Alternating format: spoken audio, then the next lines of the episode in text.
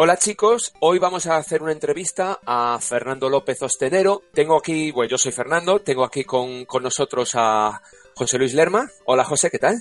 Hola, buenas tardes, ¿qué tal Fernando? Ah, Fernando. Exactamente, somos dos Fernandos y un José. Hola José, muy bien. Eh, Fernando, ¿qué tal? Hola, ¿qué tal? Pues muy bien, aquí, aquí andamos.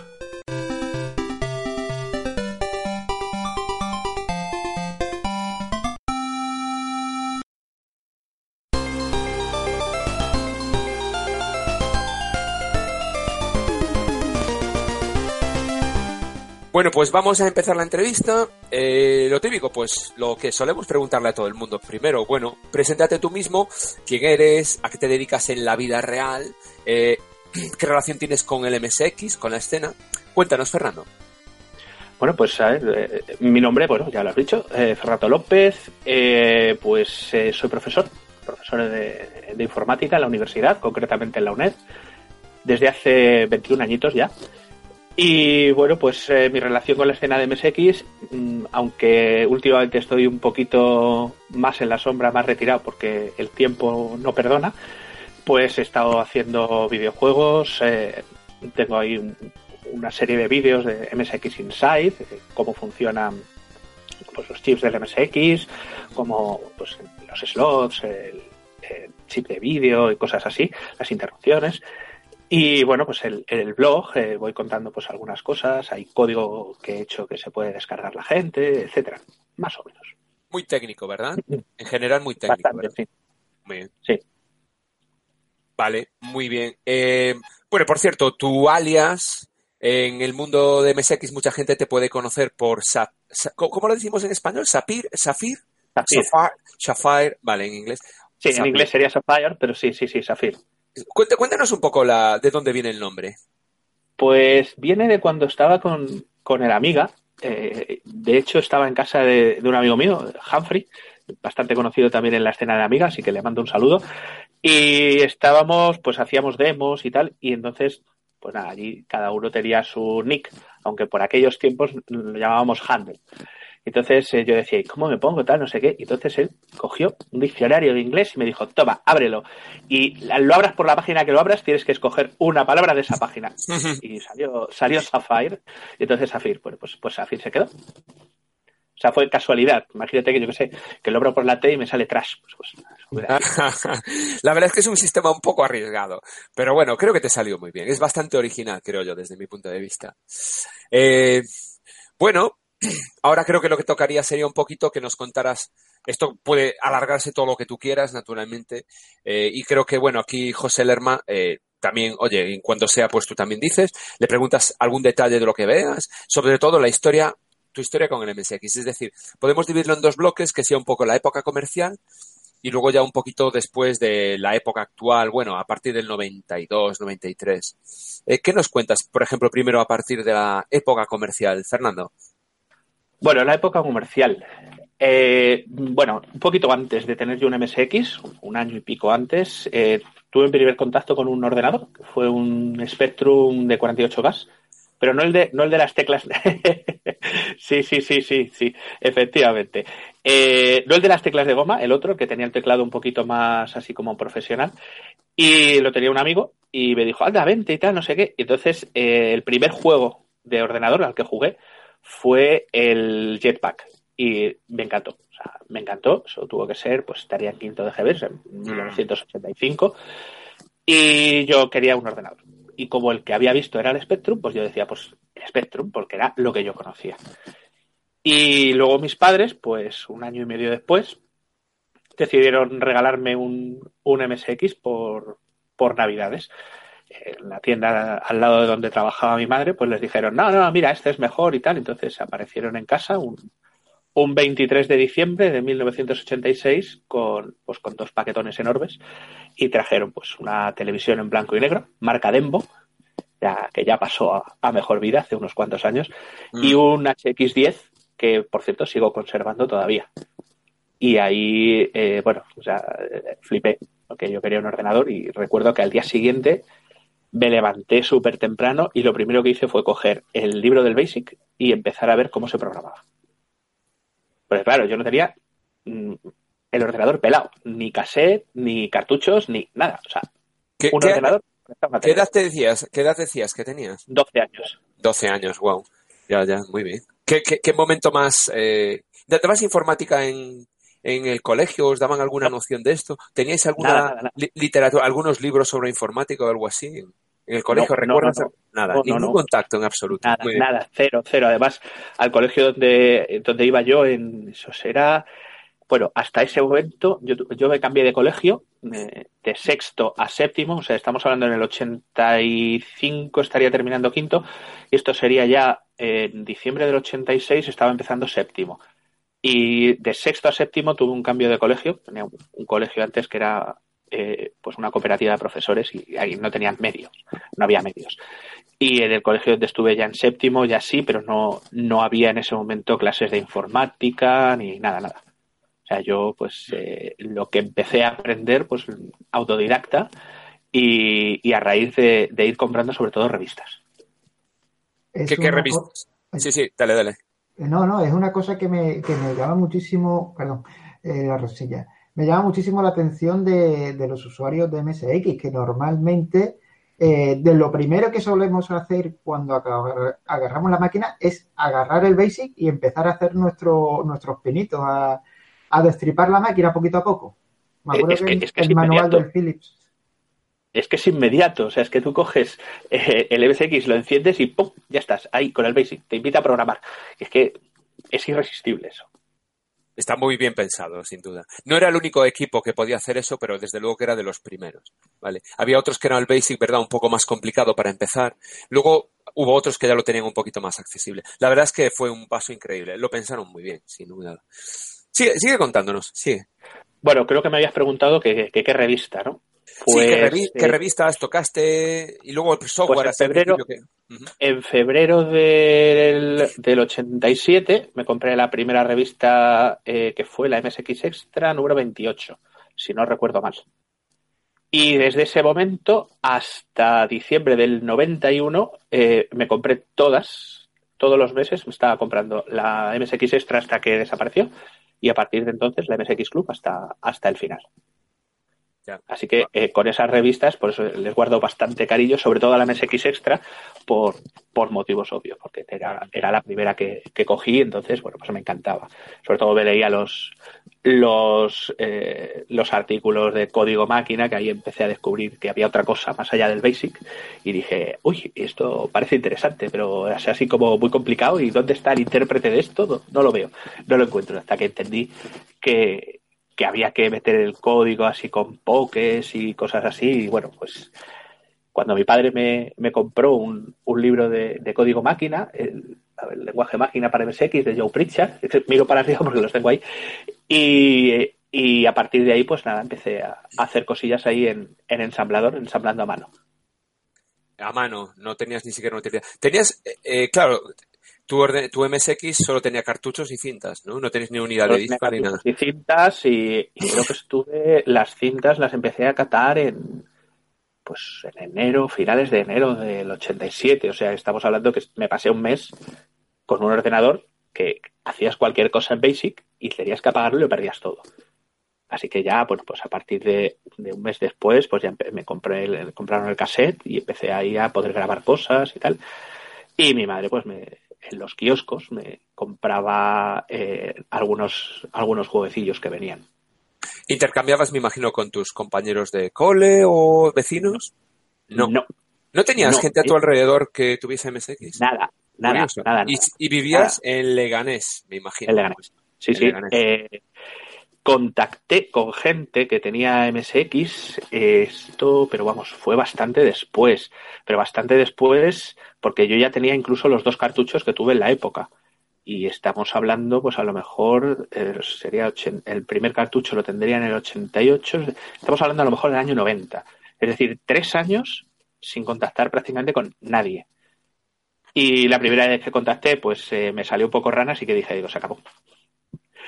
Eh, eh, o sea, de hecho me encontré con unos, tal, sí, pues yo tengo MSX, tal, ah, pues no sé qué, pues podríamos intercambiar algún cartucho tal, ¿qué tienes? Digo, pues mira, tengo el Nemesis 1, el Nemesis 2, ah, pues tenemos el Salamander, ay, me encantaría jugar al Salamander, me flipaba ese juego, que lo había visto en las, en las revistas y tal. Y entonces, eh, pues me dice, pues venga, vente, tal, no sé qué. Ah, es que ahora justo no lo tengo. Y me dejaron el Gunis. Me dejaron el Gunis eh, por el Nemesis 1 y tuve el Gunis una semana y me lo acabé. Y luego al cabo de la semana, tal, eh, eh, bueno, no recuerdo exactamente los detalles. El caso es que en un momento dado yo no tenía mis dos cartuchos y no tenía nada más. Hasta, mm. bueno, de hecho, me presenté en la casa del tío este y hablé con sus padres hasta que al final me devolvieron los cartuchos. Y luego me dicen, no, pues venga, vente, que vamos a contactar con otro, que tenemos más cosas, tal, no sé qué, no sé cuántos ah, espéranos aquí. Entonces subieron para arriba y yo cogí y me pegué una carrera sin parar un kilómetro y pico. Y digo, estos no me vuelven a ver en la vida. Bueno, por si acaso el chico está escuchando, que sepa que hizo muy mal y que Fernando todavía se acuerda de ello, ¿vale? Y luego, luego sí que recuerdo que en, la, en, la, en mi calle había una tienda de informática y uno de los de allí sí tenía MSX y una vez fui a su casa y vi que estaba jugando al, Nightmare. Mm. Y yo digo, ¿y dónde está el cartucho? Y yo, mira, ¿dónde está el cartucho? No, no, no, es una copia en, en cassette. Y de ahí saqué cuatro juegos en cassette, que eran el Nightmare, el Twinbee, el Circus Charlie y, y, el, el, ah, el, Soccer. Vale. Y bueno, pues estuve con esos cuatro juegos ahí, bueno, me encantaba.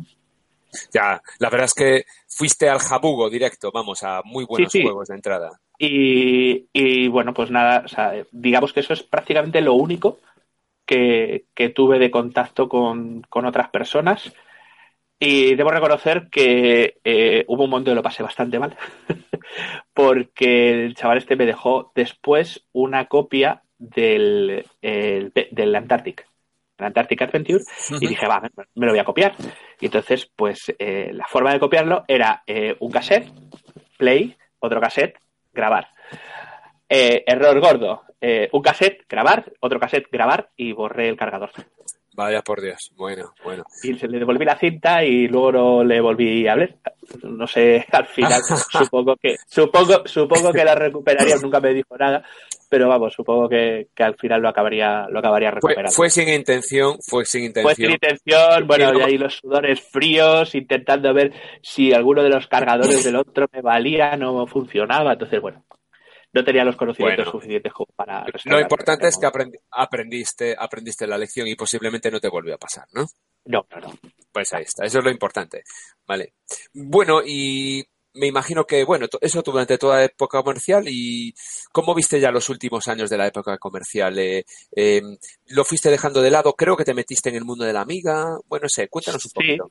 Sí, a ver, eh, a raíz de, bueno, esto ya te digo, empecé en séptimo, octavo y en primero, segundo debut, eh, pues empecé a conocer a gente allí en el instituto y bueno, pues la verdad es que me empezaron a comentar pues cosas de la amiga y tal, y entonces bueno, yo vi que, que el MSX ya se me había quedado pequeño. Eh, yo tenía intención de, estudiar eh, ciencias matemáticas, eso lo tenía bastante claro desde, desde primero debut. Y, dije, bueno, es que el MSX se, me queda pequeño y tal. Y al final, pues hablé con mis padres y me convencieron, les convencí me convencieron mis compañeros y convencí a mis padres para comprarme una amiga. Entonces, eh, casualidades de la vida. El amiga me lo compré el 17 de enero de 1992. Entonces, como me iba a comprar el amiga en enero del 92, eh, mi madre me trajo la MSX Club en diciembre del 91 y le dije, mamá, dile al del kiosco que ya no la traiga más. De hecho, es que, claro, no me la traían a mí porque es que no, no se vendía ya prácticamente esa revista. Era imposible de encontrar. Y luego, eh, años después, me enteré de que fue la última, así que mm, sin saberlo, tenía eh, la colección de las MSX Club hasta el final eh, y, no había más, no hubo más. O sea, fue, fue bastante casual. Terminaste justo. Sí, sí, sí. Me cambié justo cuando se acabó la MSX Club, pero fue de casualidad. Y en el 92, pues nada, empecé con, con una Amiga 500, con un, un mega de chip y era la primera vez que tenía una disquetera. Aquello era alucinante. El poder grabar las cosas en disco, no tener que andar rebobina para adelante, para atrás, no sé qué, fuera, fue espectacular. Y claro, los juegos de Amiga eran algo increíble y tener al lado a gente con tu mismo ordenador que te puede dejar cosas, que te puede grabar cosas, que te puede... Eh, aquello fue un salto espectacular. ¿Y qué pasó con el MSX? Eso es, la pregunta es, sí. Pues se lo dejé a un amigo. Dejé todas las cintas, los dos cartuchos que tenía, el ordenador, y lo tuvo un año y pico. Hasta que luego me dijo, oye, pues es que no sé, se me ha quedado pequeño, tal, toma, y me lo devolvió todo. Bueno. Menos mal. si no, hoy me estaría dando de toñas, pero vamos, de aquí a, vamos. A, Está claro. Eh, Fernando, una cosa, en el Amiga, supongo que al principio el poder acceder ya de repente a muchísimo software, gente con la que poder hablar de todas estas cosas, ¿Se te dio algo por programar? Porque a ti ya te gustaba programar, me imagino. Ya sabéis un poquito lo que es el código máquina. ¿Se te dio por programar en Amiga ya desde el principio o cómo fue eso? Sí, sí, sí, sí. Yo quería programar y tal, pero claro, eh, al principio lo que había en Amiga, el Basic, era un poco. Entonces era C, pero C. Eh, en esos momentos, pues no estaba yo capacitado para hacer C. No. Ten en cuenta que todo lo había hecho, eh, todo había aprendido, pues autodidacta. Y en el 92, eh, sí, en el 92 que me compré la amiga, eh, luego a partir de ahí, eh, ese año hice la selectividad y en, octubre entré en la carrera de matemáticas, pero claro, matemáticas. No, no vi nada relacionado con informática porque hice la especialidad de computación hasta tercero. Entonces, bueno, pues en, en ese tiempo pues estaba con el amiga y algunos pinitos de hacer cosas y tal. Eh, y bueno, cuando ya apareció un lenguaje de programación, se llama Amos, eh, concretamente en la versión Amos Pro, sí, ahí sí que empecé a hacer algunas cositas más, eh, más serias, ¿no? De hecho, en la Euskal Party, en la 2, fue la primera a la que fui, la, la primera Euskal, no la primera Party, eh, al final, pues el, organizador Sabino me dijo, oye, pues es que vamos a hacer las votaciones eh, con un programa y tal, mira si puedes hacer un programa rápido de recuento de votos y tal, y pues a partir de ahí surgió lo que era el Vote Tool, que en la Euskal 3, 4, 5 y puede que en la 6 también, eh, pues fue el programa que la gente que era de Amiga pues lo usaba, entonces podías votar en las eh, eh, en las, competiciones votabas, te grababas en el disco y luego otro programa recopilaba todo y hacía el, hacía el recuento. Naturalmente este programa era de amigo a amigo, ¿no? Es decir, no, no cobraste por ello, no era un trabajo profesional. No, no, bueno, está bien, está bien. Aunque luego, aunque luego sí que, sí que eh, cuando eché la solicitud para, para entrar en, la UNED, eh, puse pues que había sido el responsable del recuento de votos de la Euskal Party, evento eh, patrocinado por el ayuntamiento. ya sabes, para acordar un poquito el currículum, porque en aquel momento no tenía nada. Bueno, ¿por qué no? sí, está bien, está bien. Está claro que ahora en el currículum ya no haría falta que lo pongas. no, ahora ya no hace falta.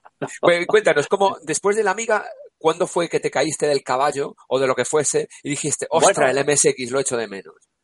A ver, en el Amiga estuve bastante tiempo, bastante tiempo, ya te digo, empecé en el 92 eh, y luego hice para la Euskal 3, 4 y 5, hice intros de, 4K ya en ensamblador. Mm. En la Euskal 3 quedé el segundo, que era una cancioncilla, o sea, el Oxygen 4, de Jean-Michel Jarre, pero la llamé Oxygen con Y latina, en vez de con Y. Para no pagar eh, derechos de autor, seguro. Son unas cosas. y, eh, y salían por ahí pingüinos y tal, eh, que, luego los, los reciclé para un videojuego de MSX, que ah. hablaremos posteriormente.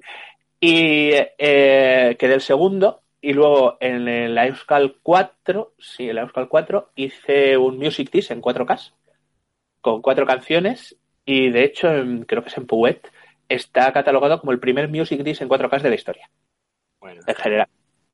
Entonces, eh, solo bueno, pues eh, por ahí, eh, ahí sí quedé el primero, y luego en la Euskal 5 eh, acababa de terminar la, la carrera y tal, y, y, era entre, entre que me dieron, antes de darme el título y tal, fuimos y, me dijo Humphrey, oye, pues haz algo, haz algo rápido.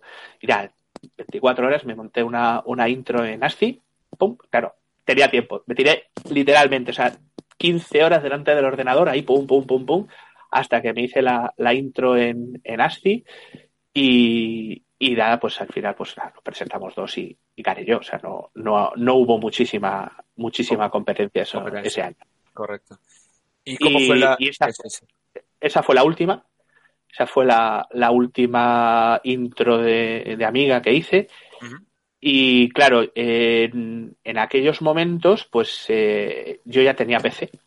Ya tenía PC porque, claro, en tercero de carrera ya empecé a hacer prácticas, eh, pues las hacíamos en Turbo Pascal. Y bueno, en quinto, pues tuve que hacer un compilador en C, con Flex, Jack. De hecho, tuve que buscarme el código fuente de Flex y Jack y compilarlo para MS2, porque el profesor pretendía que lo hiciéramos eh, conectándonos a un servidor VAX. Y era horrible. O sea, tú imagínate, ciento y pico personas que éramos en, en quinto, eh, conectados simultáneamente a un servidor VAX para compilar y era, era inviable. Y entonces, pues al final conseguí compilar el Flex y el Jack en MS2 y se lo pasé a todos mis compañeros. Y voilà, ahora, ahí lo tenéis. Hacerlo en MS2 eh, será mucho más, mucho más sencillo. Yeah. Y claro, yo necesitaba un, un PC, un PC con un 386 y luego de ahí pues lo cambié a un Pentium y en esa época pues ya pues más o menos ya empecé a conectarme a internet.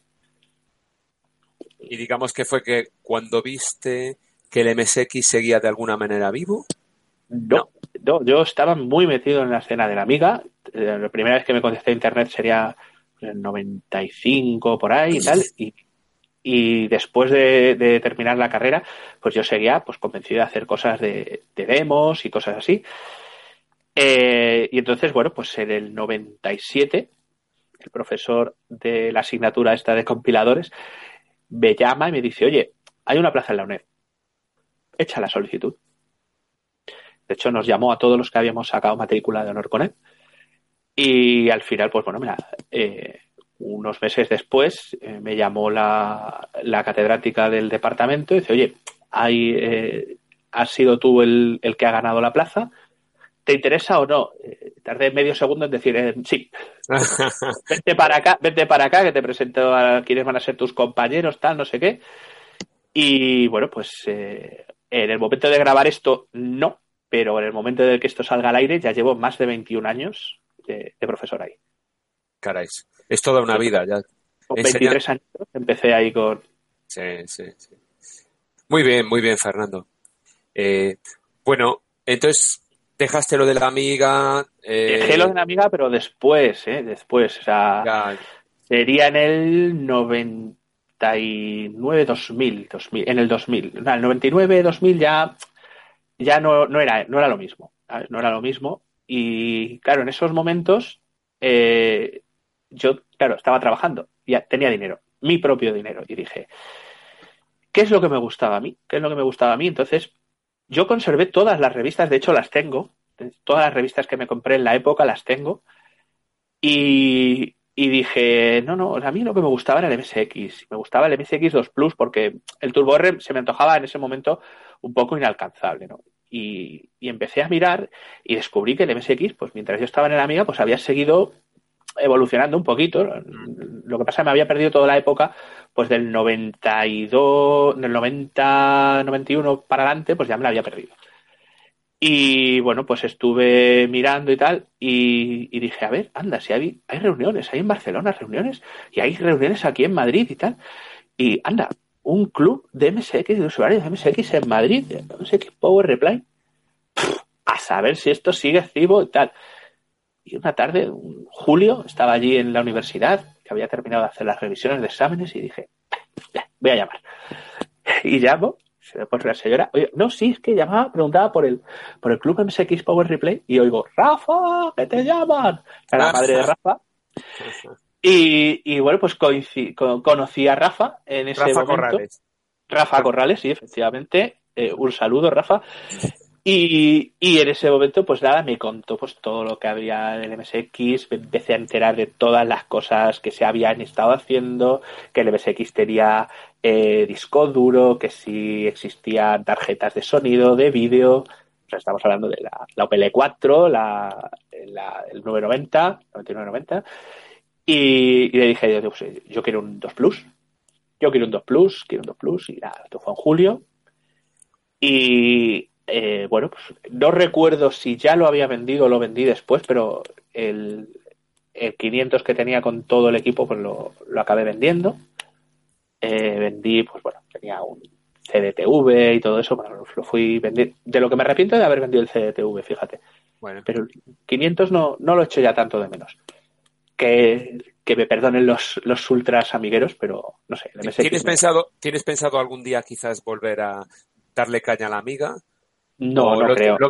¿Por qué? Eh, ¿Te ves más, más cercano al MSX o ves que la Amiga no ha evolucionado? Más al MSX, eh, y, la Amiga sí ha evolucionado. De hecho, sí, siempre me gustó tener, me hubiera gustado tener un, un 1200 que durante un durante unos meses tuve uno, pero es que no tenía tiempo, no tenía tiempo, si no tengo tiempo ahora de si no tengo ahora tiempo de, de hacer cosas de MSX, el diversificarme más ya es Está claro. El tiempo es precioso, ¿verdad? Sí. Sí, sí, sí, sí.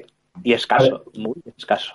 Además que es el siempre el primer ordenador que tocas, entonces quieras que no se le agarra más cariño a, la primera máquina. El, que haya tenido tanto MSX, Spectrum, el que sea, a la primera máquina siempre es al que le va a tirar más. Sí, sí, sí, bueno, ya, como, como comentaba Fernando, del MSX le guardo mucho cariño porque, bueno, pues eh, durante una época a finales de los 80 y tal, pues no fue muy buena en el terreno personal. Y bueno, pues con el MSX pues eh, tenía ahí un refugio, tenía un mundo que yo podía ponerme, programar o jugar, lo que fuera. Y en ese momento pues me olvidaba de todos los problemas que, que estaban en la vida real ahí presionando. Vale, muy bien. Muy bien, muy bien, Fernando. Em, no sé, eh, José, ¿quieres preguntarle ya algo ahora o seguimos así un poquito? Le iba a preguntar un par de cosillas de, la época comercial del MSX. Acaba de decir, le iba a preguntar cuál fue su primer cartucho. Ya lo ha dicho, el, el, Nemesis 2. ¿El Nemesis 2? El Nemesis 2. y claro, eh, lógicamente cuando tú de los juegos que veías en cinta a coger el Nemesis 2 encima con SCC. Eso sí que yo creo que el primero que cogí fue el Nemesis 1. Te quedarías totalmente en shock, ¿no? recuerdo, perfectamente, recuerdo perfectamente que esa noche eh, no pude casi dormir y lo que pude dormir estuve soñando y recuerdo, el, te recuerdo la imagen del sueño que era, yo pinchaba el cartucho y el cartucho era algo así como transparente y dentro había una cinta que se pasaba y se leía a toda velocidad, que era la forma de cargar el cartucho. Ese fue mi sueño.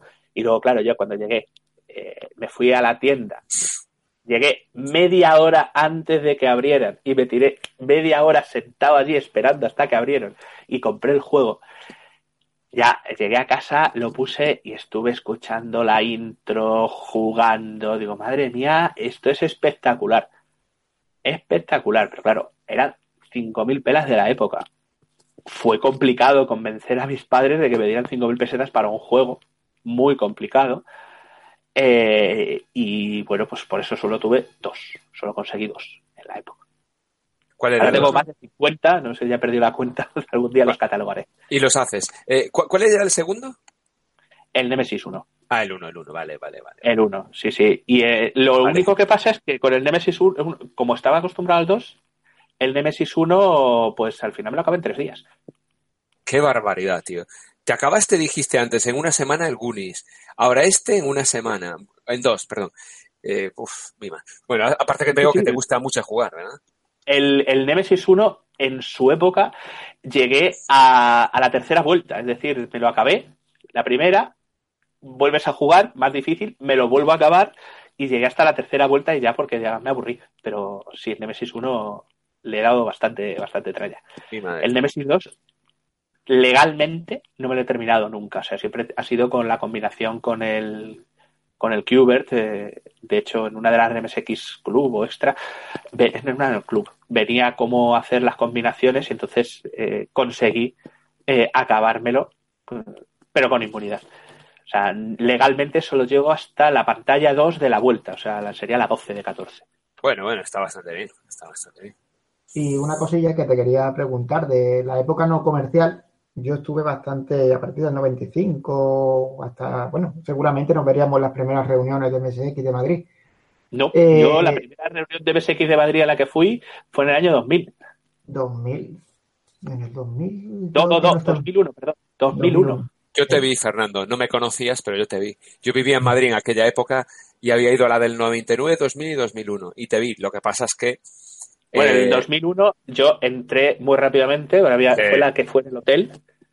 Eh, vino mi prima aquel, aquel día, entonces eh, pues justo fui por, por compromiso, estuve como 10 minutos, compré las cosas que tenía que comprar y me fui. O sea, prácticamente no estuve. fue lo justito. Yo, yo, yo creo que te, que te vi de aquella, tío, pero bueno. La, vete a saber. la de, la Esa, esa, esa, la del Hotel San Martín. Sí. Que, no, eso, lo de eso, la época no comercial, que si te hubiera gustado haber Mm, haberla descubierto un poco antes para participar en lo que se en lo que se estuvo cocinando en la época. Porque la verdad que se cocinaba muchísimo. Me hubiera encantado. Me hubiera encantado. Es algo que echo de menos y que, bueno, pues no se puede, no se puede. Las cosas vinieron como vinieron y, bueno, pues es lo, es lo que pudo ser. Si me hubiera encantado estar ahí, eh, ir a las reuniones, eh, las primeras reuniones de Madrid, eh, ver de primera mano, pues cuando salió la, el Opel 4, eh, haber conseguido a lo mejor en aquella época un 2 o un 2 Plus y haber pues empezado antes. Probablemente pues las cosas hubieran ido de otra manera, pero vinieron como vinieron. Vale. Bueno, otra cosita más. Bueno, eh, en el podcast Conexión MSX eh, estamos intentando hacer varias cosas. Una de ellas es una especie de curso de forma conceptual, intentando eh, comentar cómo se haría un juego desde cero, desde todo el análisis y todo esto, las pruebas, etcétera. Entonces, tú los, los, juegos que has programado, ahora hablaremos brevemente de, los juegos que has hecho, que has publicado. No que has hecho, porque he hecho, estoy seguro que has hecho muchos más. ¿Cómo programas tus juegos? ¿Qué ayuda recibes? Es decir, luego, ¿cómo tendrás algún grafista o te haces tú los gráficos, músico? Eh, coméntanos un poco el proceso así a grandes rasgos. Bueno, pues es que eso para cada juego ha sido diferente. Eh, yo lo que hago es cuando me, gusta un juego, o sea, normalmente ideas originales pocas. Eh, a mí me gusta, de hecho, eh, si te fijas en todos los, casi todos los juegos que tengo, pues son un poco versiones, remakes de, juegos ya, existentes. Y, y, bueno, yo lo que hago es, me gusta un juego, entonces me pongo a jugarlo y ver me gusta ver cómo funciona. Y cuando ya he visto cuál es el mecanismo, cómo funciona y tal, entonces pues me pongo a, intentar eh, hacer un prototipo en el MSX de, cómo iría, ¿no? Pues por ejemplo, con el, con el Namakes, con el Namakes Bridge eh, pues me puse a ver cómo hacer la detección y tal y, bueno pues al final pues eh, es bastante sencillita pero ya me hice pues el, el esquema de, vale, pues si ahora desplazo la caja, se abre, tal, no sé qué, y, bueno, pues ya tenía pues más o menos la idea. Entonces, yo lo que empiezo siempre haciendo lo que sería el, el motor. Acojo el motor y, y, digo, bueno, pues eh, eh, de momento sin gráficos ni nada, y en, bueno, en la máquina era muy sencillo, decía, bueno, pues ahora me desplazo aquí y qué es lo que sucede. Entonces veía cómo en memoria se iban modificando las cosas de forma adecuada y cuando ya la ya lo tenía ya lo tenía hecho bueno pues eh, no, no había problema. Luego ya eh, pasar eso a gráficos y tal pues ya era como vestir el juego. Y pues más o menos he ido haciendo eso con todos. O sea no he sido muy riguroso a la hora de diseño tal no sé qué sino un poco más eh, artesanalmente.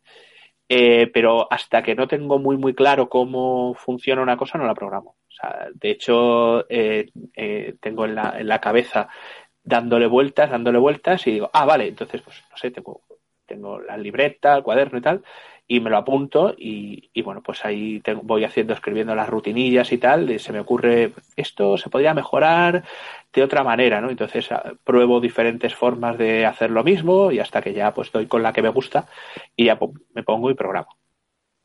Pero ya te digo, rigurosidad poca. Vale, eh, ¿sobre cuánto tiempo te lleva programar un juego? supongo que depende que también depende del juego, ¿no? Pero por ejemplo, el más grande que has hecho. Que el más grande que fue el Cubix, pues me llevó cuatro años, pero porque lo pude hacer a, ratos. A ratos. Lo podía hacer a ratos. Eh, para los que crean que los profesores tenemos tres meses de vacaciones en verano, no es así. Ah. No es así, no. Eh, yo eh, de corregir, o sea, exámenes y tal, eh, corregir exámenes, hacer revisiones y tal, suelo acabar a mediados de julio y aún así luego tenemos eh, reclamaciones, tenemos que preparar pues artículos de investigación, cosas así, entonces es que no, no, no se para. Ah, está claro, está claro, está claro, Fernando. Y además en la, en la UNED, a pesar de no tener a los estudiantes delante, tenemos muchos no tantos como hace unos años. Hace unos años pues llegué a tener casi 9.000 en una asignatura y ahora pues bueno, entre dos asignaturas tengo unos 1.500 o así. Vale, Es bastante responsabilidad, ¿eh? eh que contestar foros, tal, es, bastante... Una, de las preguntas que te haré más adelante será eh, relacionada con esto, eh, si has introducido algo eh, a esta gente les has metido un poco el virus de los 8 bits o del MSX o un poquito, ¿no? Luego, luego, luego, podemos hablar un poco de ello, ¿vale? Sí, sí. Eh, em, bueno, mm, coméntanos un poco los juegos que has publicado, un poquito por encima. Eh, tu opinión, oye, pudo quedar mejor, oye, me ha quedado bastante bien, tuve algún problemilla gordo, algo que te acuerdas. Y te paso nómbralos para aquellos que no los conocen. Y si se pues, pueden conseguir todavía, cómo los distribuyes. Sí, sí, Sí, sí, sí. A ver. así, grosso modo, publicados hay cinco. Estaría el primero que hice, aunque no fue el primero que intenté hacer. El primero que hice fue el, el Pong 512, no el Neopong, sino el Pong 512, todo porque a Robsy se le ocurrió la idea de, venga, vamos a hacer un, un Pong en 4K, perdón, en un K. Y entonces, pues me puse en ensamblador y tal, pum, pum, pum, pum, y hasta que conseguí, pues, eh, lo que era el Pong eh, en, un K con esa coña de añadida de que las paredes pues se abren. Y entonces bueno pues tienes ahí la de ahí el nombre porque hay 512 compilaciones de tableros distintas. Entonces unos gráficos muy sencillos de hecho las paletas son eh, sprites eh, vamos es, es como una línea vertical las paredes son cuadrados rellenos completamente o sea no tiene no tiene más misterio y, bueno, pues eh, básicamente eso eh, ocupa un K. Y de hecho en, el blog está el juego, el código fuente totalmente descargable. Es un, es un binario que tú puedes cargar con un bloat y lo ejecutas y, sin ningún problema. Y está el, código fuente enterito. Muy bien. Eh, ¿Dónde, tienes esto disponible? En tu website, Sí, z87.es. Muy bien, vale. www.z87.es. ¿Qué más por ahí? Eh, luego hice, quería hacer otro juego que era una versión del, de uno que vi en Java que me gustó bastante, que debo confesar, me encantan los juegos de puzzle, que era el Kung Fu Packing Crate Base o algo así. Y eh, eh, entonces se me ocurrió, digo, bueno, pues rescato los pingüinos de aquella intro de amiga que hice para Euskal 3 y entonces meto a un pingüino que va sacando puentes, el puentódromo Bristrom. ¿Y qué nombre le pongo al pingüino? ¿Qué nombre le pongo al pingüino? ¿Y qué va a hacer el pingüino? Pues es que le has robado la almohada. ¿Por qué? Porque se quiere echar la siesta, porque es muy perezoso. Namake. Namake mono en japonés creo que significa persona perezosa. Y dice, pa, pues directamente, pues Namake es Bristrom. Y bueno, pues la historia es esa. Y entonces tienes que ir abriendo las cajas, eh, como en el juego original de hecho, en el blog tengo, tengo puesto eh, de dónde, dónde está el, el, juego original, del cual, bueno, pues luego hay, han hecho una versión eh, eh, física que conseguí hace un año y medio. Y bueno, pues la verdad es que este juego lo empecé, creo que sería en octubre de 2005 y tal, y contacté con, con KNM, que, que por aquel entonces, bueno, pues teníamos bastante más relación tal. Y, le dije a ver si se atrevía a hacer la música, tal, no sé cuánto. Y entonces me llama un día y dice, oye, mira, he conseguido esto con el Vortex Tracker. Y me, pone al teléfono una música y digo, venga, pues ya tenemos música, voy a hacer el juego. Y, y lo presentamos a la, a la DEF de 2005. Y, Y luego en la RU de Barcelona, de, diciembre de ese año, en la, cena por RU, dije, bueno, pues ahora a ver qué hago, tal, no sé cuántos, no sé qué. Y me acordé de que en la MSX Club de julio de 1990 venían unos cromos a color de varios juegos, entre ellos el Quartz. Y claro, yo no tenía MSX2, tenía MSX1 en aquella época y se me metió en la cabeza en la época hacer un Quartz para MSX1. Eh, y dije, pues este es el momento para recuperarlo. Y voy a hacer un Quartz para MSX1. Me mm. dice uno, oye, pues es que resulta que ya hay un Quartz para MSX1 que lo sacó Femina y tal. Entonces me puse a buscarlo y dije, uff, la jugabilidad no es todo lo fina que podía ser. Y dije, pues voy a intentar hacer algo que supere a esto y que intente ser lo más quartz posible. Y eso fue el principio del curso. Perdona, confío que no, no, conocía que había el de Femina. De hecho, cuando acabemos esta entrevista, voy a echar un vistazo, porque conozco el tuyo, pero no el de Block Hole. El Block Hole. Yo, lo he jugado, ¿eh? está, está muy curioso el juego. Lo que tú dices, la, la jugabilidad un poquito particular, pero que está muy guapo el juego, yo. Sí, sí, sí. La verdad es que está bien. O sea, no, no, es, no es una mierda, ¿no? O sea, el juego está bien, es, es jugable, pero falla un poco a lo mejor en la respuesta.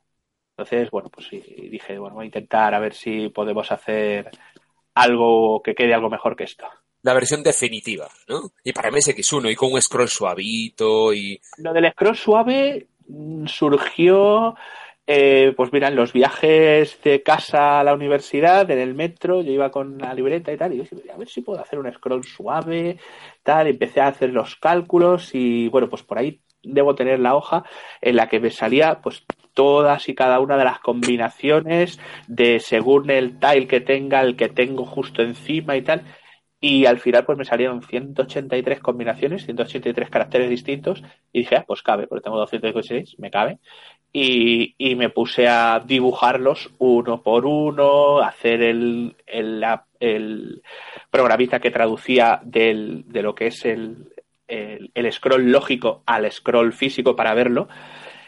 Y una tarde, un domingo, tal, no sé qué, ¡paf! empezó a moverse aquello con, con fallitos que luego fui arreglando, pero empezó a moverse al Pixel eh, a principios de 2006 y dije, uy, este motor mola, vamos a ver si, este, este scroll mola, vamos a ver si de aquí podemos sacar un motor y, un juego. Y aquello fue evolucionando, pues lentamente, pero fue evolucionando. Ya, se ve que técnicamente está muy bien. Para la gente que le gusta este tipo de juegos, yo creo que es un juego de referencia, ¿vale? Para la gente que le gusta el tipo. No todo el mundo le gustan los juegos tipo puzzle y tal, ¿no? Pero desde luego que a quien le guste lo, lo tiene muy claro. Eh, cuéntanos sobre algún juego más y lo que estás preparando. ¿Qué estás tramando? Bueno, a ver, eh, estoy tramando cosas desde hace muchos años. Eh, haciendo el, bueno, después del Namakes salió, ya estaba haciendo el Cubix, pero nada, veía que no lo terminaba y, en, una cena post-ru pues a ver si hacemos un juego, yo qué sé, Screen Zero, joder, Screen Zero. Y de ahí salió el World Invaders es como el Space Invaders, pero que tú tienes que matar las letras que te salen, tipo, tipo al Typing of the Dead, de, me parece que es de, de, Dreamcast, y tienes que matar las letras eh, escribiéndolas. Y tú, cada vez que matas una, la siguiente va a bajar más deprisa. Es un juego hecho en screen cero, puro y duro, sin sprites, ni nada. Los, las letras acaban muriendo, convirtiéndose en estrellitas, en puntitos y cosas así. Pero todo es así, así puro. Y lo hiciste en ensamblador, no en eh, lo hice en ensamblador. De hecho, en esa misma noche ya tenía una versión del scroll, muy sencillito, ya tenía una versión del scroll funcional.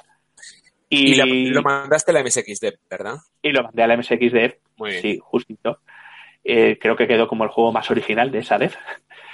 Eh, y luego, pues, eh, me puse, estaba con el Cubix, que tiene un sample de voz, y, me puse a hacer experimentos y dije, ah, mira, voy a coger el Pong y voy a darle una remozada, voy a ponerlo así como ROM de 32K, que pues eh, con unos gráficos un poco mejores.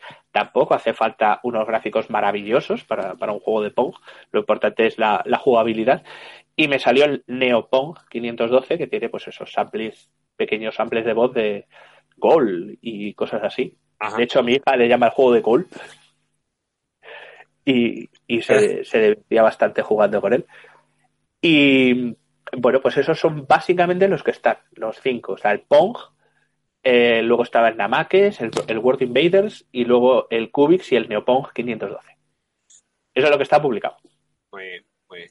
Y luego, pues hay unos cuantos proyectos aquí en, en cartera, pues tengo el, el KNT, eh, Cava Notou, o sea, la, la, torre de Cava. Cava es el, el hipopótamo que, que, es la mascota de MSX Log.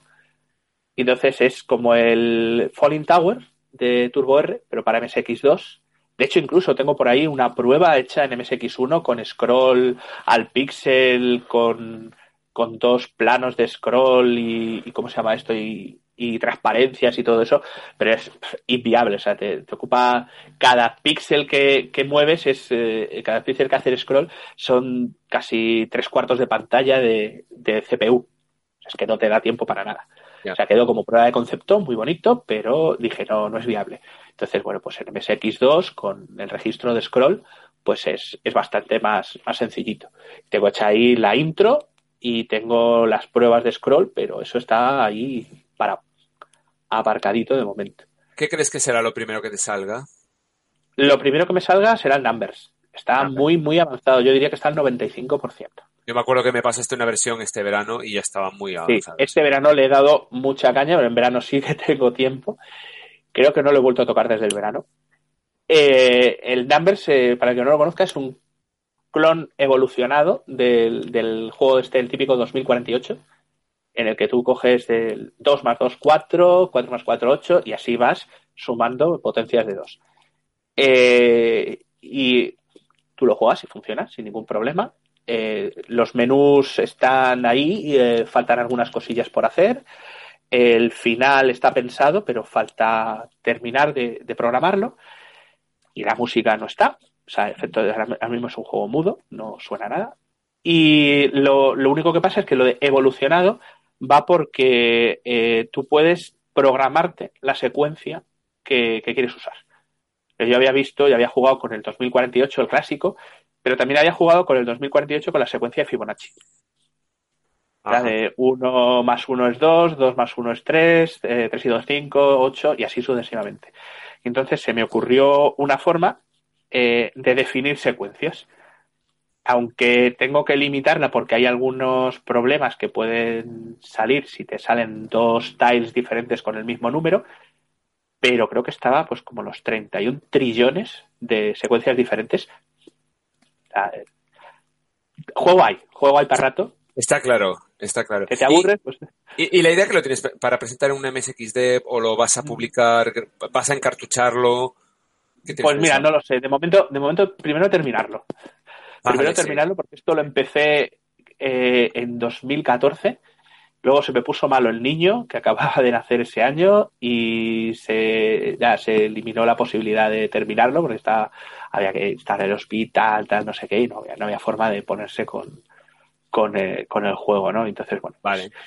entre unas cosas y otras, pues bueno, ya, los dos pequeñajos, pues eh, ya van creciendo y ahora ya van jugando, y entonces, bueno, pues ya sí que van pidiendo pues, por ejemplo, en el Numbers este verano, eh, mi hijo, que tenía cuatro años, decía, papá, quiero jugar al de dos y dos son cuatro, cuatro y dos son seis. Y, y dije, ah, digo, ¿se podrá programar esa secuencia? Pues sí. Entonces le programé la secuencia de, de la cancioncilla y se tiraban horas jugando dos y dos son cuatro, cuatro y dos son seis, tal, hasta llegar al 32, bueno. que ya sumaban 32 más 32 y así. Espero que los pongas en tus créditos, en los créditos del programa. ¿eh? Ellos han colaborado activamente, ¿vale? Faltaría más. Fernando, rápidamente. Otros aportes, yo te voy a decir unos cuantos que yo tengo por aquí, que a mí muchos de ellos me han servido. Mira, aparte del MSX Inside, que ya nos dirás si vas a continuar, porque yo lo, lo sí. la, la, gente que está aprendiendo eh, le vendría muy bien. Sí. Pues ya te digo, sí. Pero hacer vídeos, ya lo sabes tú, no es, no es rápido. No, se lleva tiempo y además los haces muy bien, ¿vale? Eh, ¿Sobre qué tienes pensado que será la próxima? ¿O aún no lo pensaste? Sí, sí, sí, sí. O sea, eh, creo que está siete, ¿no? Siete, porque sí, el séptimo estaba publicado. Eh, el 8, a ver, espérate, que voy a comprobarlo. MSX Inside, un momento. Está hasta el 7, vale. Pues el 8 iba a ser un ejemplo del uso de, de interrupciones. De hecho, lo tengo medio programado. Sería como una especie de, de gestor de interrupciones de línea, de forma que tú le, le, das una lista de interrupciones de línea y ella te las gestiona sin Muy ningún bien. problema, con un pequeño ejemplito de cambio de paleta. Entonces, bueno, pues para que se vea ahí, pues tengo, pues eh, el código del cambio de paleta que tengo lo tengo mm, mejorado para gestionar múltiples paletas en una misma pantalla, con lo cual pues sería juntar esas dos cosas y de ahí saldrían pues como dos productos, ¿no? Por un lado el MSX Inside y por otro código para utilizar en cualquier cosa. El 9 sería otro ejemplo un poco más complejo de, mm, bueno, tampoco mucho, pero es curioso, del uso de interrupciones de línea. Y luego a partir de ahí, eh, pues eh, quería pasar a lo que era, eh, tenía dos ideas, que era o bien eh, cosas eh, poco conocidas del, del VDP, como por ejemplo el modo de cuatro colores en Screen 0 a 80 columnas, o bien pasar a mappers. Yo creo que al final pues voy a hacer los mappers, mapper de RAM, mapper de cartuchos, eh, cosas así, Sí. y luego pues seguir con lo de los, con lo de los eh, trucos, entre comillas, del, del VDP. Mu- Muy bien, es muy, es muy, de- ameno, muy ameno. MSX, sí, de MSX Inside, esa es la idea. Para quien esté interesado, la verdad es que, vamos, recomendabilísimo, muy recomendado. Eh, luego, Yo- otras actividades, perdona, perdona, José. No, yo os digo que yo, a ver, aquí en Sevilla conozco gente del Batman Group y las estoy intentando meter en la, en la escena del MSX. Estoy apostolando, yo lo, yo, yo lo siento Bien. mucho. Bien, Eh, claro, y estoy recomendando vuestros vídeos, el tuyo y el MSX Inside lo estoy recomendando a la primera de cambio. O sea que a mí Ah, me guay. interesa que, que Fer- que los Fernandos publiquéis un contenido. Oye, yo estuve en la, en la Posadas Party cuando se presentó aquella demo de Batman Group. Es que esa esa gente a quien le quiero meter. Ya, ya, ya, ya, si es que les conozco de la época de la Amiga. Les conozco de la época de la Amiga, sí, sí. Hombre, pues a ver si puedes ahí echarles un cablecillo, ¿eh? a ver si... Porque estoy seguro que podrían aportar mucho, son muy buenos, eh, sin ninguna duda. Y, y a la escena MSX sería algo maravilloso, ¿no? Desde luego. Eh, luego, eh, Fernando, otra de las cosas eh, que, bueno, yo no me canso de ver, que el- el- tú tienes que hacer una serie de programas de radio en la UNED, creo que es parte de tu Sí. contrato, ¿no? Y has metido eh, a Cortázar, a, En la, en la, una, una de las ideas de la UNED es también el que hace programas de radio, salen en Radio 3, Ujú. en, en prime time, a las 5 de la mañana. es absolutamente prime time. Pero, claro, ya quedan los podcasts. Entonces ya, eh, pues eh, hace, pues en diciembre grabamos un programa que ha salido eh, a finales de enero con, con Tony, con Tony Burguera. Y, pero es el segundo que viene Tony y también he traído a, a John un par de veces y a, y también a este de, ay, no lo digo, a este de, de Amstrad, eh, a Francisco Gallego. no Ah. Francisco Gallego, sí, sí, sí. sí, sí. Y entonces, Claro. bueno, pues hemos, hemos estado ahí hablando de cosas de. No, no necesariamente siempre de retroinformática, pero sí cosas de ahí de informática interesantes que, que bueno, que, que le pueden interesar a, a los estudiantes de la UNED o a cualquiera ahí en general. Son programas divulgativos que, que bueno, pues que la UNED nos pide y que bueno, que yo voy haciendo. Además, en, mi, en mi depart- en mi departamento encantados porque ya les, les hago el cupo de, Ah. de programas Muy bien hecho, un tiempo muy bien aprovechado. Fran Gallego, eh, que yo sepa, eh, sí que tiene algo mm, sobre el Amstrad, les anda introduciendo Sí, a sus sí. alumnos. ¿Estás pensando hecho- en hacer algo con los tuyos? Algo similar. Bueno, eh, una de las asignaturas que tengo, que es eh, de, de estructuras de datos, eh, he pensado en hacer cosas de hacerlas en ensamblador y ponérselo en plan vídeos de, pues como divulgativos, de, como curiosidad. Oye, mira, esto que te estoy enseñando, que lo hacemos en Java, pues eh, curiosamente Java o cualquier programa, por cualquier otro lenguaje puede funcionar. Pero bueno, lo hacemos en Java, pues porque está bastante extendido. Pero eh, un árbol es un árbol y se puede programar en Java, en C o incluso en ensamblador. Entonces había pensado pues, coger las estructuras y, y hacerlas también en ensamblador y hacer pues como una fusión de, de la, la idea de educar, de, transmitir el conocimiento, pero también con, con temas de, de Z80 y cosas así. Y a raíz de comentarlo por Twitter, eh, unos cuantos de mis estudiantes pues dijeron, ah, pues yo tenía MSX, ah, pues yo tenía CPC, ah, pues yo tenía no sé qué. Y se organizaron en un grupo de Telegram Y bueno, pues al final me dijeron, ah, pues si quieres entra, quédate, no sé ningún problema y tal. Y ahí estamos en el grupo de Telegram y, bueno, pues eh, cuando acaban los exámenes, pues dice que van a ponerse a, a intentar diseñar algún juego, pues bien, o para una MSXDev o para un CPC RetroDev o cosas así. Intuyo que son eh, maduritos, ¿no? Son gente ya de algo de edad, ¿no? Sí, sí. Vale, muy bien. No, no te sé decir exactamente la edad de, de mis estudiantes, porque ya sabes, la UNED, pues tienes eh, personas desde los veintitantos hasta los setenta y tantos que he tenido. Vale, muy bien. Desde 70 años, no te sé decir, o sea, sí, pero vamos, más o menos eh, rondando, pues si tenían en la época pues estos ordenadores, pues, pues rondando los 40 aproximadamente. Muy bien. Sí, ha sido nuestra edad. Claro, tuvieron que tener un poquito, si tenía un MSX o un Spectrum, claro, algo, algo deberían conocer de esto. Deberían tener Así que aprovecho el saludo. Hola a todos. aprobadme, aprobadme. Eh, no, te van a decir todos. Apruébame. Bueno, eh, eh, José, ¿tienes alguna preguntilla más? Si no, ya casi que a mí me queda una y luego ya vamos con el test picadito. Sí, la cuestión era, bueno, ya que estábamos un poquito con proyectos futuros, y cómo llevas el, el front-end que estás haciendo para la playa. La, la, la, la, la, la, la, la, Vale, falta de tiempo, no pensado, me preocupo. Pensado, pensado, pero ya te digo, pensado. O sea, la idea que os comenté en el, en el grupo este que tenemos de, de testeo y de desarrollo para la Flashjack, pues eh, sí hay una idea de hacer un frontend para eh, hacer las configuraciones de la Flashjack de una forma más amigable. Está pensado, de hecho, eh, eh, cuando me ponga será avanzaré bastante rápido porque tengo la rutina de los menús que usé en el Cubix y que está en, en el Numbers y tal, es genérica, tú, tú, puedes hacer tus menús, definirte menús, submenús y tal, y con menús pues sería hacer el, eh, diseñar el, el el frontend, pues eso, a base de menús y tú vas pues eh, eligiendo las opciones posibles que hay. O sea, de esa forma pues te sale una configuración más, de, de una forma más sencilla y además que no, no, te da pie a equivocarte y a meter algo, algo erróneo. Uh -huh. sí, porque... Vamos a ver. A ver si sale. Porque el config, la verdad que el fichero de config es bastante largo y hay que, hay que echarle un ratito. Y sí. ya voy a repescar un poquito la época no comercial de que te enganchaste.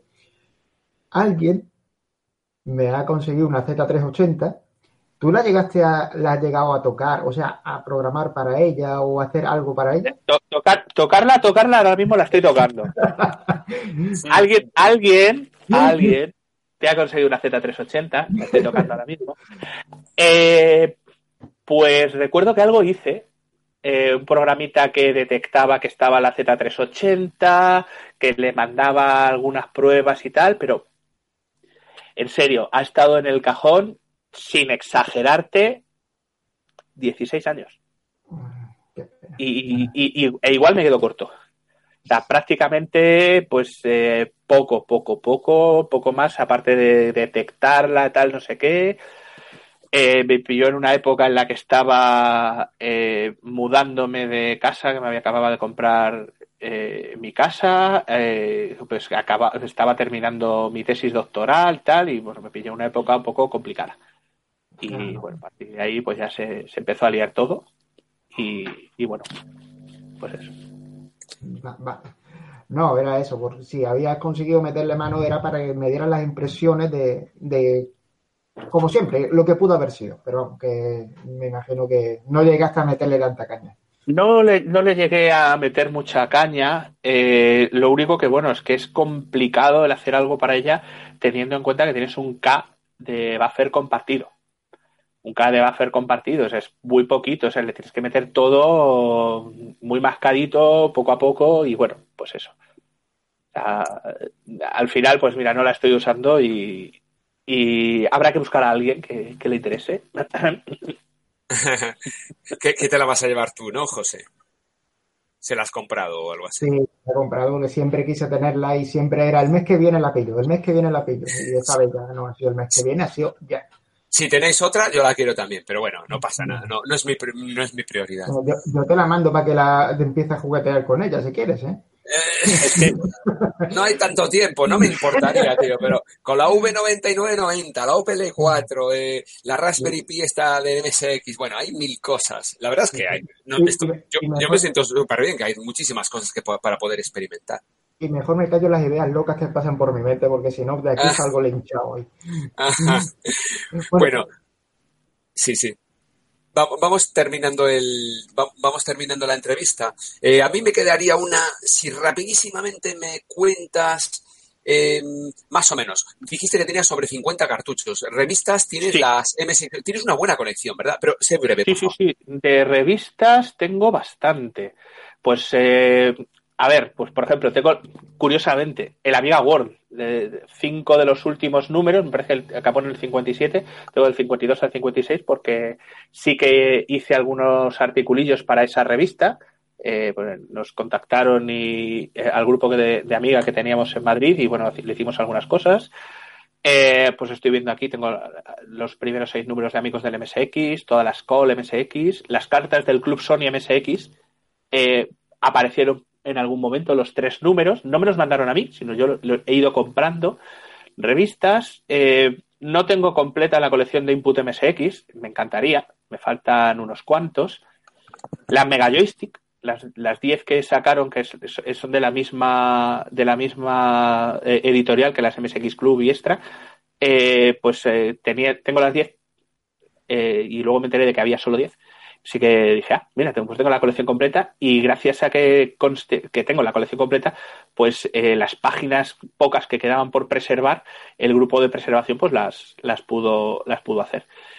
Eh, pues tengo algunas eh, inglesas, como las MSX Computing y tal, y bueno, las extra, las club, las tengo enteras y, tengo... Ah, una, una, colección, una colección que, está aquí, bueno, se ve en el, en el propio, en el propio site, se puede, se puede consultar. Muy bien, el site que es z80st.es.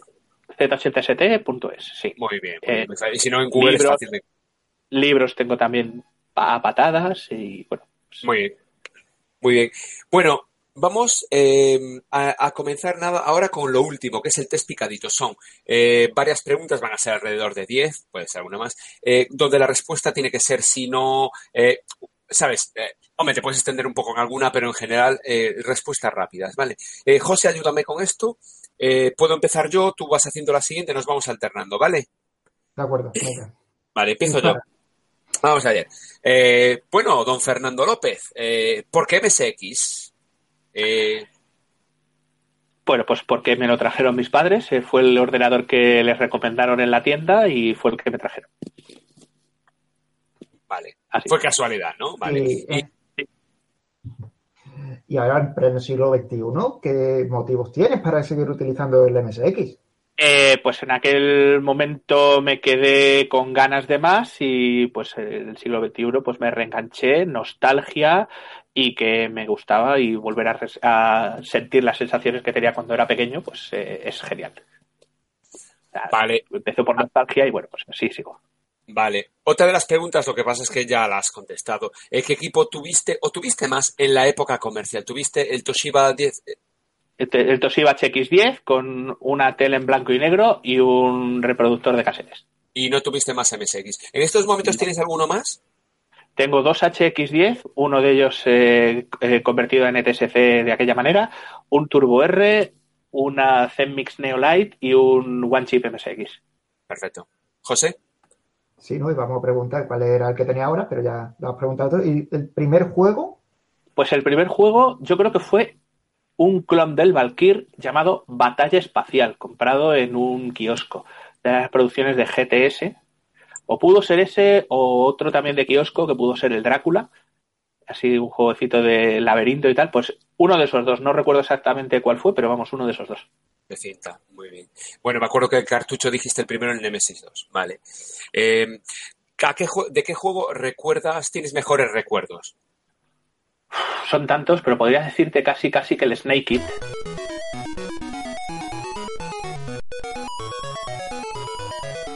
Porque era uno de los pocos juegos que mi padre le gustaba verme jugar. Ok.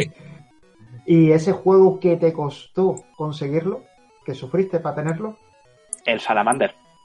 el Salamander recuerdo haberlo tenido en mis manos eh, en el corte inglés y no tener dinero para comprarlo. Y cuando conseguí el dinero para comprarlo ya se habían deshecho de todo el stock que tenían de MSX. Lo conseguí en la primera RU de Barcelona en la que fui en diciembre de 2000. A ver, esto va a ser muy difícil, pero dime un, un juego homebrew. Pues mira, el último que me he terminado es Sword of Yanda. Me ha encantado.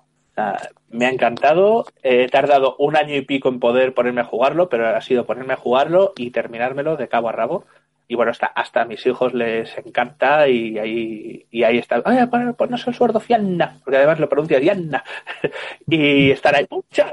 dándole con la espada y tal. está chulísimo, sin duda ninguna. Es un juego que jamás pensamos que podía verse así en una MSX2, ¿eh? la verdad que sorprendió muchísimo. Bueno, eh, una música, si quieres, di una PSG, una SCC y una FM, o una en general. Bueno, fácil, SCC es la intro del Nemesis 2. O sea, esa, es facilísima.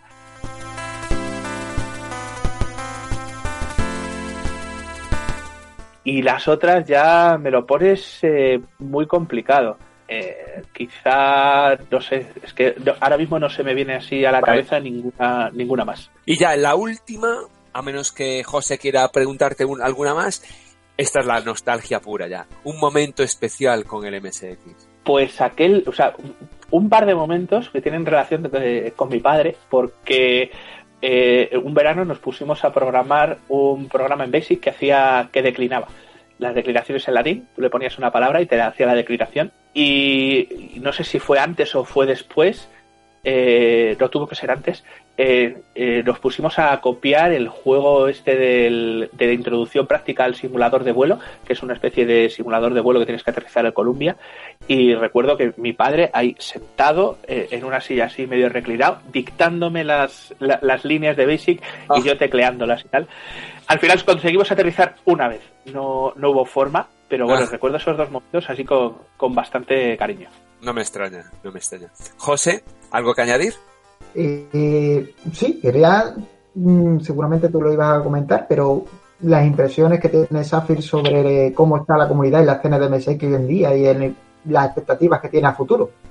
Pues la verdad es que eh, desde el año 2000 o así que me he reenganchado, he visto como que hay como altibajos, ¿no? Al principio mm, empezó muy fuerte, luego bajó, luego ha ido subiendo, bajando y ahora yo creo que estamos en, la fase esta de subida. Hay muchísimos juegos nuevos que están saliendo con muy buena calidad. Eh, la gente está eh, respondiendo muy bien, haciendo un montón de cosas. Eh, hay un montón de, información para programar. Fernando tiene unos vídeos ahí estupendos. y bueno, pues la verdad es que en este momento la escena va a subir yo no sé si en algún momento volverá a bajar, eh, pues probablemente, espero que sea dentro de muchísimos años, pero en estos momentos la escena va a subir y, ahora mismo pues vamos a, ver cosas eh, bastante, bastante espectaculares. Totalmente de acuerdo. Bueno, pues aquí terminamos la entrevista. Eh, espero que os haya gustado. muchas gracias, José. Muchas gracias, Fernando. venga, muchas gracias a vosotros por contar conmigo. Vale, gracias por vuestro tiempo. Y nada, eh, a seguir haciendo cosas, a seguir divirtiéndose con el MSX y nos vemos por ahí, las próximas RUS o retromatrices o matriz X, a ver si vuelven o lo que sea. ¿Vale?